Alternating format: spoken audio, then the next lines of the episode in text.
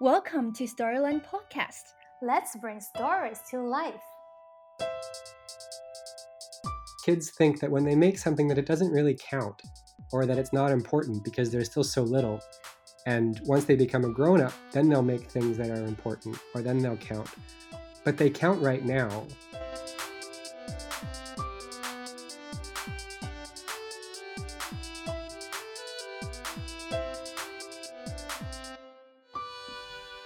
收听故事星球播客全球童书作者采访计划的第六期节目，我是主播 Gina。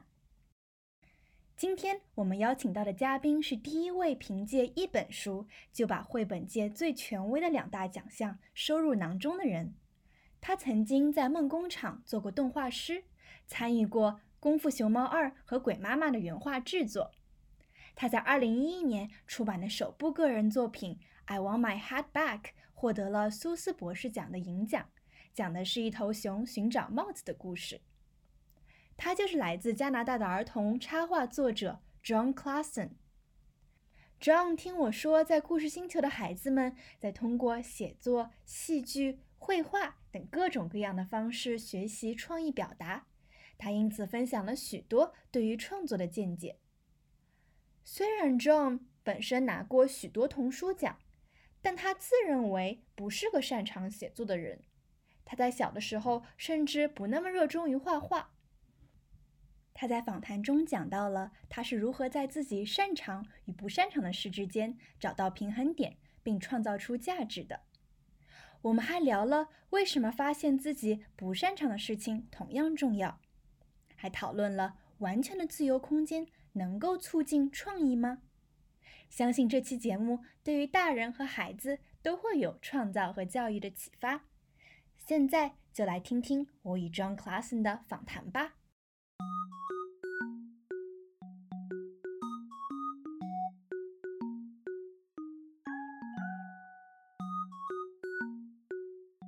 Hi, Storyland listeners. I'm John Clason.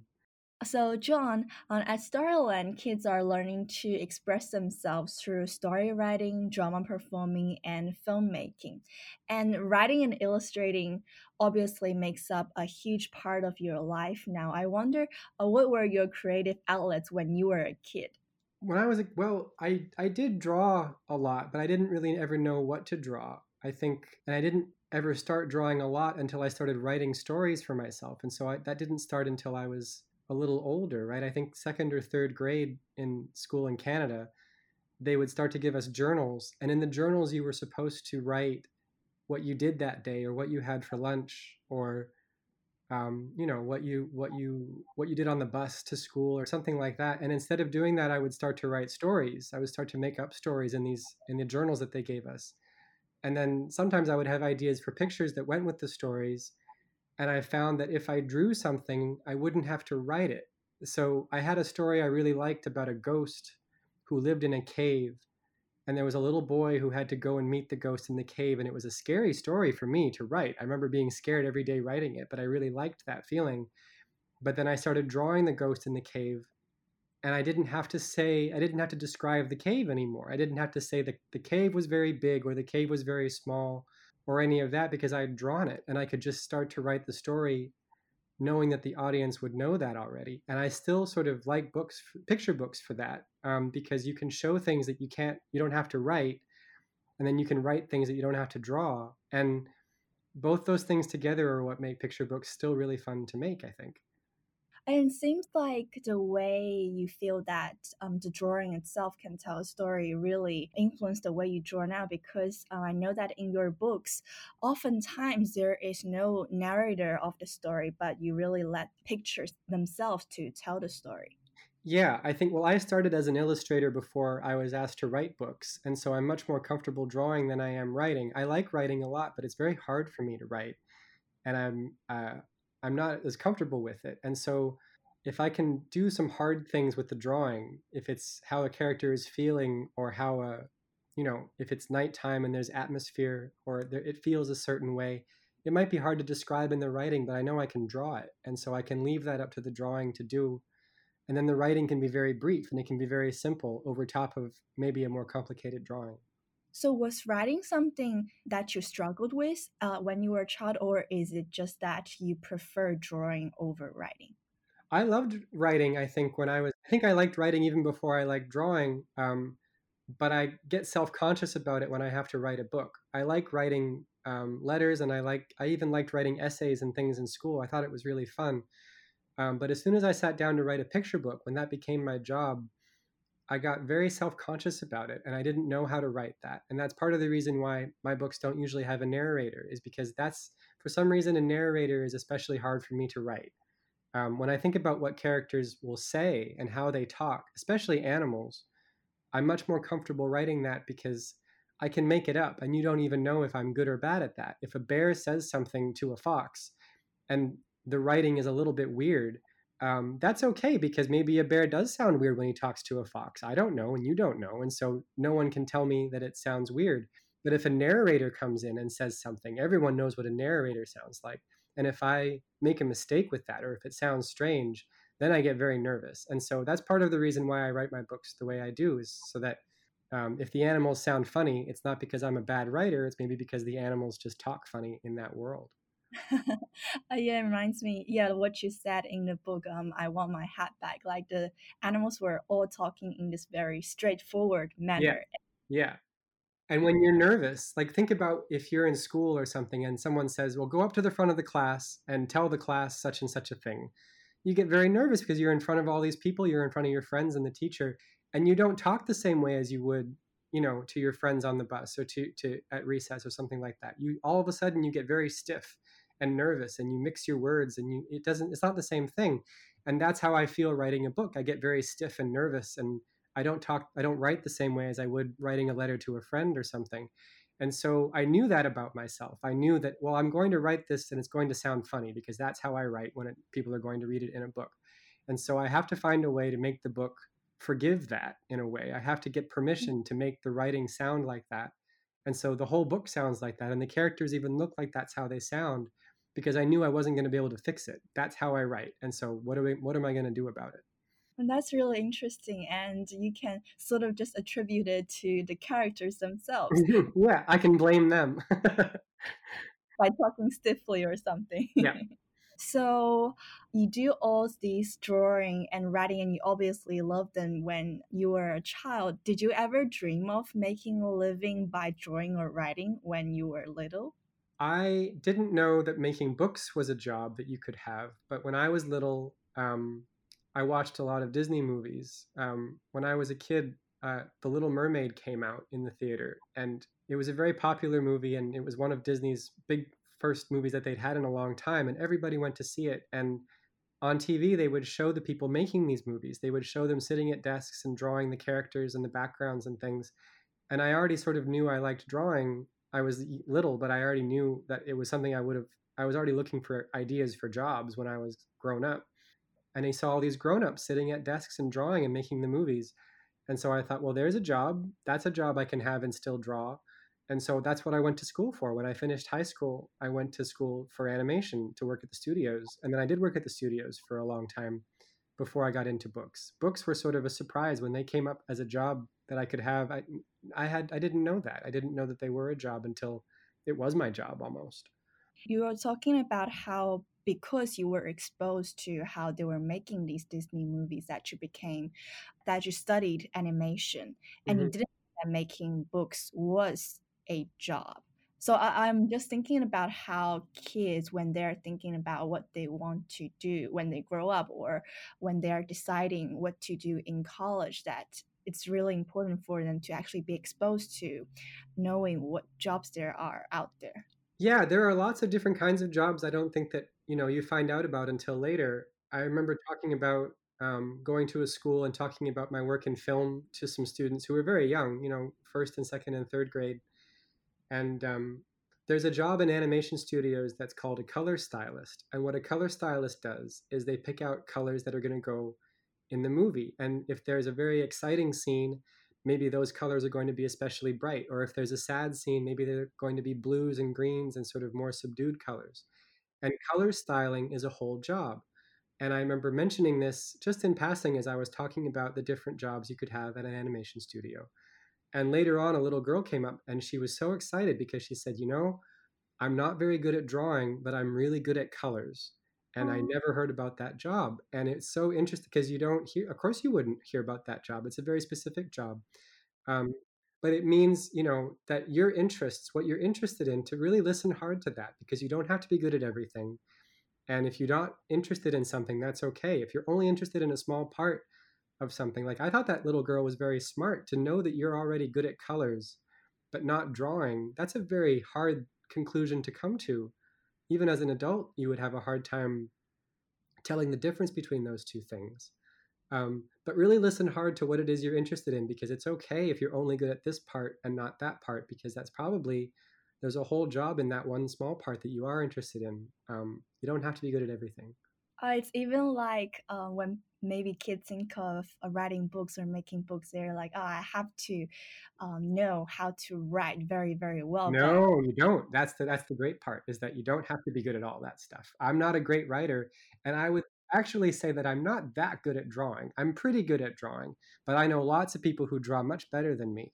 But what I really like to do and what I didn't know I was good at was putting the two things together. I'm really good at writing and drawing at the same time and finding out how you can sort of um, I almost talk about it like storing secrets in between the writing and the drawing, where you can tell a story that isn't quite in the writing and it's not quite in the drawing. So you don't have to be excellent at either of those things. But somewhere in the middle that we don't talk about and that isn't ever drawn or anything is the real story. And that's a whole skill. And I'd much rather sort of be good at that than I would. If you're very, very, very good at drawing or writing, it's hard to understand even how to how to challenge yourself in that. There's some people who I know who are very good at drawing and they don't have to ever try because they're so good, they're so talented. But if you're not that good, you have to sit down and think about it and you have to think, well, okay, I'm pretty good at that part of drawing, but I'm not very good at that part. I know I can't draw that. So now I have to think of a book or an idea for a story that doesn't include that part because I know I can't draw it. And it makes you think about yourself. And that's a very important exercise. If you're going to have any job where you your job is to be creative in any way, a lot of that job is thinking about yourself and what you're good at and what you can't do at the time because it turns out to be very important. Learning to talk to yourself and say, do I like this? Do I not like this? All day you spend talking to yourself with these kinds of jobs. And to get good at that early on is very important. Oh, I love that. It's like a person may not be best at one thing, but he or she could be good at a lot of things, and maybe he he or she could um, make something out of all of these areas. Yeah, right. It's almost like being good at small parts of all the things, and then you find something that you can make with all those small parts that's bigger than any one part. It's it, it gets very interesting. And so yeah, don't worry too much if you're not good at all the things that you want to be good at, or if you're seeing people who are better at certain things than you are. Um, first of all, you'll get better because you practice and you get older, and it just happens that way. But also, um, the things that you're bad at are telling you about yourself. If you are not good at something, that's you kind of telling yourself some information about what it is you like. You don't know what you like all the time until you do it or until you see it. But when you're bad at something, it's just as important to notice that as when you're good at something because it's information about yourself that you didn't even know. It's very interesting. So you were talking about how your writing and drawing style now is kind of finding this space between writing and drawing and how they can complement each other. Mhm. Um, wondering when, especially in your early works, when you are creating books for the first time, were you conscious of um, developing your own style? Sort of. I think that when uh, for illustrators, you talk about style a lot because style is sort of the thing that you do. It's the reason why people come to you and not somebody else to do the job, right? Is because you have a certain style and they think, well, okay, that person has a style that we like for this book or this poster or whatever it is, and they come to you. Um, and they ask you, they point to things that you've done and they say, We like what you did on this thing. Can you do that for us? And it's hard to do that because a lot of times you don't know about your own style. It's you didn't know that you did things a certain way. You just, if someone asks you to draw a dog, you draw a dog. But then someone looks at it and say, Oh, I like the style that you drew that dog in. And you think, Well, I didn't put a style on this. I just drew a dog. And so, as soon as people start to talk to you about your style, and even when you start thinking about your style, you can get really turned around. I think that it's much more important to very simply draw a dog the way you want to draw a dog. Um, just think about parts of dogs that you like or how you like dogs to look. And don't think about style too much because it's, um, whenever I do that, I, I really get tripped up because I start copying people's styles or other illustrators. Other illustrators look at each other's work a lot, but it's dangerous to do that because what an illustrator or a writer is doing most of the time is covering up and solving problems of their own. So one of my books, I'll be drawing things that I I like to draw, but I'm leaving out a lot of what I don't want to draw. And what you leave out is a big part of your style, but I can't show anybody that. And so if you go and copy what I've drawn, you're solving or you're using things I've solved when you might not have the same problems as me. I don't like drawing perspective because I'm not very good at it, or I don't like drawing people because they're very difficult. Um, but you might, if you copy what I do and try and get that style, maybe you are good at drawing people and it's a waste for you to not draw them. If you copy me, you won't draw any people because I don't draw them very often.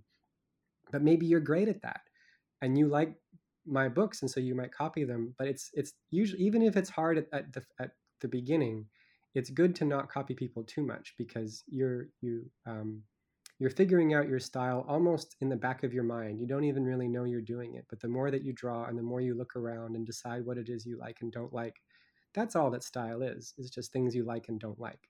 And you have to just keep looking around and deciding those things. You're like, well, I like that and I don't like that.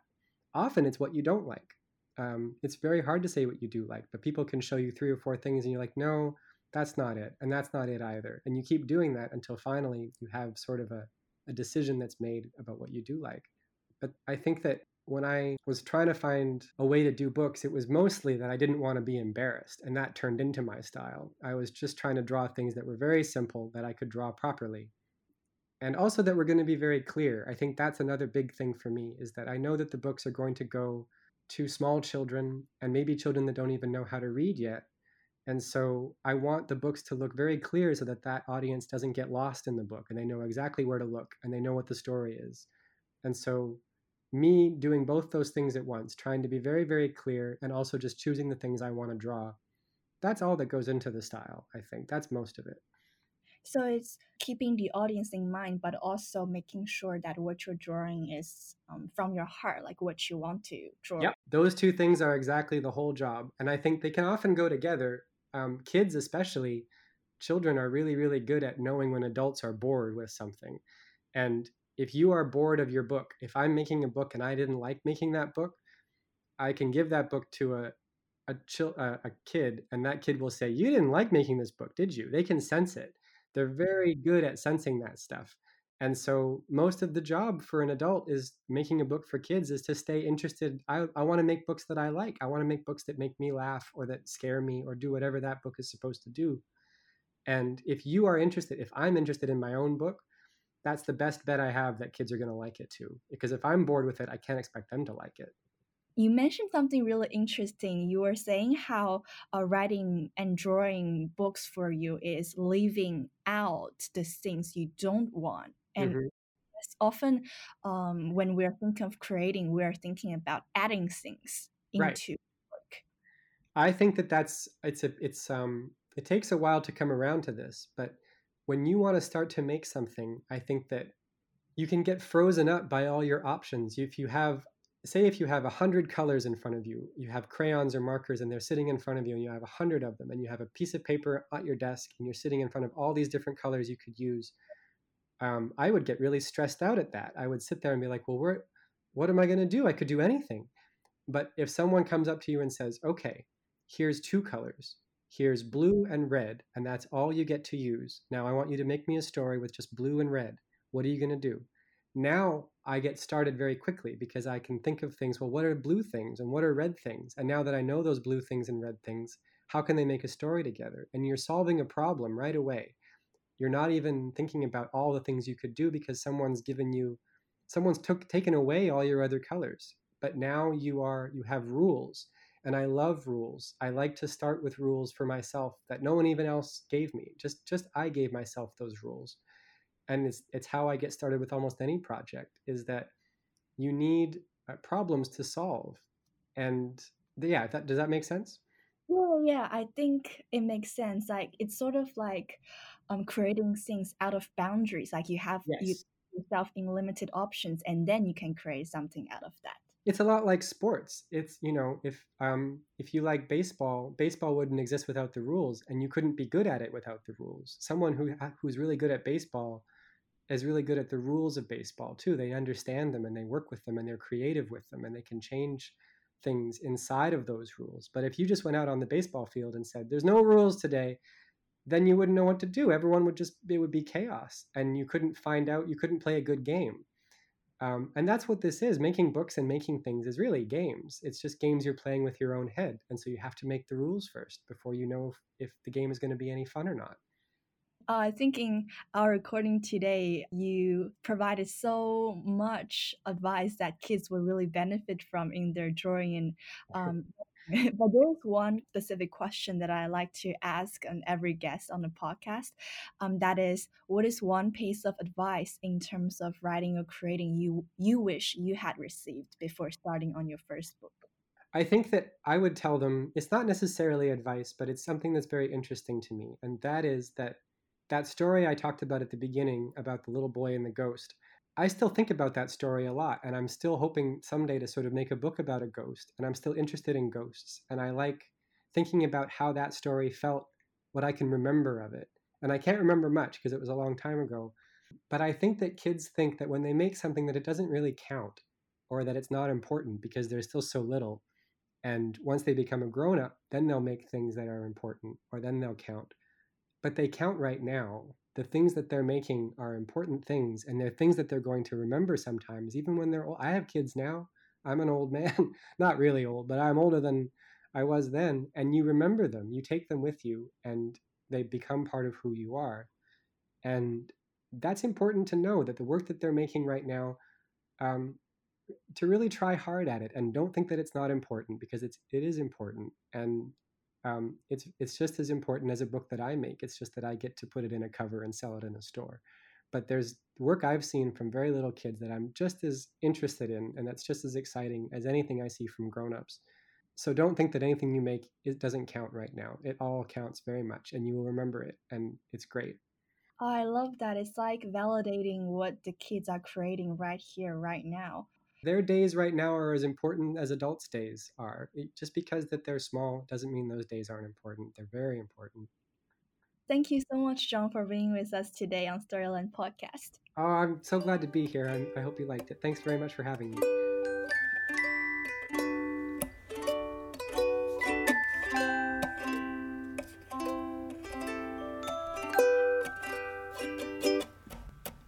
故事星球》的第六期全球童书作者采访计划节目就要结束了。听完我们与 John Classen 的访谈，你有什么感受吗？有没有哪些特别打动你的地方？欢迎在留言区评论告诉我们。大家可以在喜马拉雅、荔枝或是其他播客平台搜索 Storyland 故事星球，订阅我们的节目，第一时间听到我们连线全球童书作者们的声音。在微信上搜索 “Storyline 故事星球服务号，可以关注我们的公众号，了解更多在故事星球发生的故事。那我们下期节目再见，拜拜。